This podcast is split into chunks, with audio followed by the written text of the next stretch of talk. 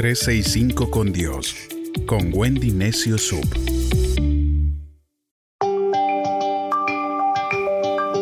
Hola, soy Wendy Necio Sub y te invito a que me acompañes en una aventura de fe por 365 días con reflexiones que nos acercarán más al corazón de Dios. Descubriremos que la amistad con Dios es uno de los regalos más maravillosos que podemos tener. Caminemos juntos, 365 con Dios.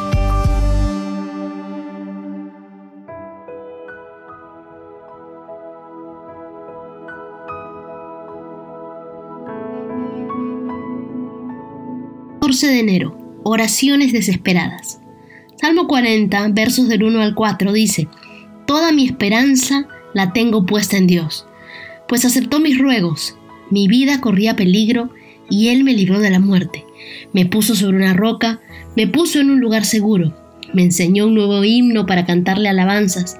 Muchos al ver esto se sintieron conmovidos y confiaron en mi Dios. Dios bendice a los que en Él confían, a los que rechazan a los orgullosos que adoran a dioses falsos. Una oración desde un pozo profundo. Una oración de esperanza al Dios que escucha nuestras oraciones. José soñó con un palacio, pero terminó en una cisterna y en un pozo profundo.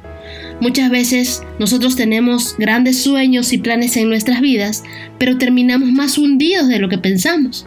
¿Cuántas veces te has sentido desesperado o que no ha habido quien te ayude? Génesis 37, verso 24 dice, y lo echaron al pozo que estaba seco. Estaba vacío y muy seco. Nos dice José, él estaba solo y muy sediento. ¿Qué haces cuando las cosas te salen mal, incluso cuando todo lo estás haciendo bien? ¿Qué haces cuando te sientes solo? ¿Buscas a Dios o tratas en tus fuerzas de salir de ese pozo? Porque cuando nos sentimos solos es cuando nos damos cuenta que verdaderamente no estamos solos, que Dios estuvo con nosotros todo el tiempo. Primera de Pedro 4:14 dice, si alguien los insulta por confiar en Cristo, consideren ese insulto como una bendición de Dios. Eso significa que el maravilloso Espíritu Santo de Dios está siempre con ustedes. Cuando alguien te insulte, el Espíritu de Dios estará contigo. No temas. Cuando las cosas no tengan sentido, el Espíritu de Dios estará sobre ti y te ayudará a sobrevivir en todo tiempo. La única razón por la que no enloquecemos o por la que no tiramos la toalla ni desistimos es porque, aunque no nos demos cuenta, Dios está con nosotros. Cuando nos sentimos hundidos en una profunda desesperación, es que conoceremos a Dios de una manera diferente. José soportó el pozo para descubrir que la única y verdadera fuente es Dios. Así que cuando te echen en una cisterna, no esperes a que llegue gente corriendo a ayudarte. Dios mismo estará contigo y te dará descanso. Ese pozo no era el destino final de José, sino el palacio.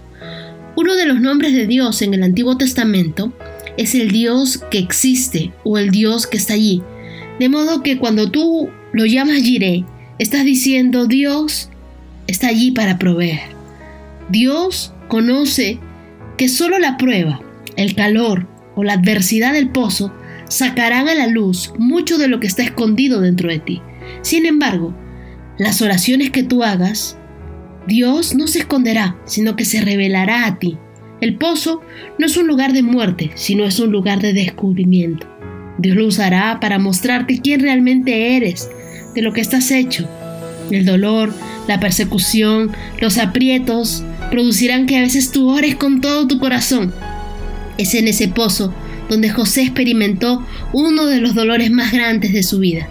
Pero el pozo sacó lo mejor de él, así como va a sacar lo mejor de ti.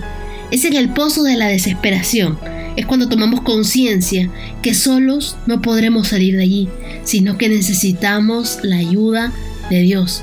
Por eso el salmista inicia diciendo, pacientemente esperé. Y esa es la clave.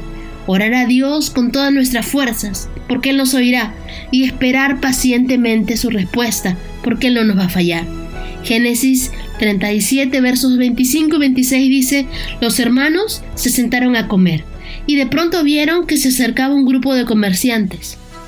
Eran unos ismaelitas que venían de Galat, Sus camellos estaban cargados de finos perfumes y hierbas de rico olor. Los ismaelitas querían venderlas en Egipto. Judá entonces les dijo a sus hermanos, no ganamos nada con matar a nuestro hermano y luego tener que mentir acerca de su muerte. Judá significa alabanza. ¿Y no es asombroso que fuera Judá lo que sacase de la cisterna José? La alabanza es la vía que te ayudará a estar firme frente a la adversidad y a la presión. Pon tu alabanza a Dios.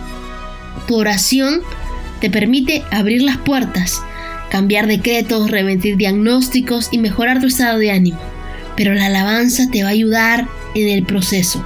Daniel, en el capítulo 6, en el verso 10, dice, Daniel lo supo, pero de todos modos se fue a su casa para orar a Dios. Daniel acostumbraba orar tres veces al día, así que entró en su cuarto, abrió la ventana y mirando hacia Jerusalén se arrodilló y comenzó a orar. Santiago 5:13 dice, si alguno de ustedes está triste, póngase a orar, y si está alegre, alabe a Dios con cánticos. Si no alabas a Dios mientras estás saliendo del pozo, no saldrás o demorarás mucho más tiempo en salir.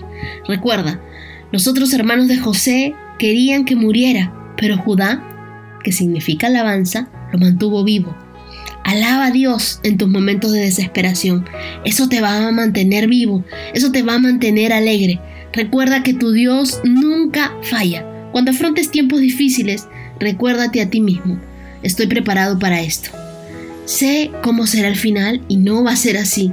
No voy a perder mi gozo por nada ni por nadie. Me mantendré lleno de alabanzas. Sé que Dios está en control de todo y creo que Él puede tomar todo lo que venía para mal y transformarlo y usarlo en mi ventaja y en mi beneficio. Yo creo que Dios está conmigo y cuando haces esas oraciones desesperadas, Dios te da respuestas inmediatas.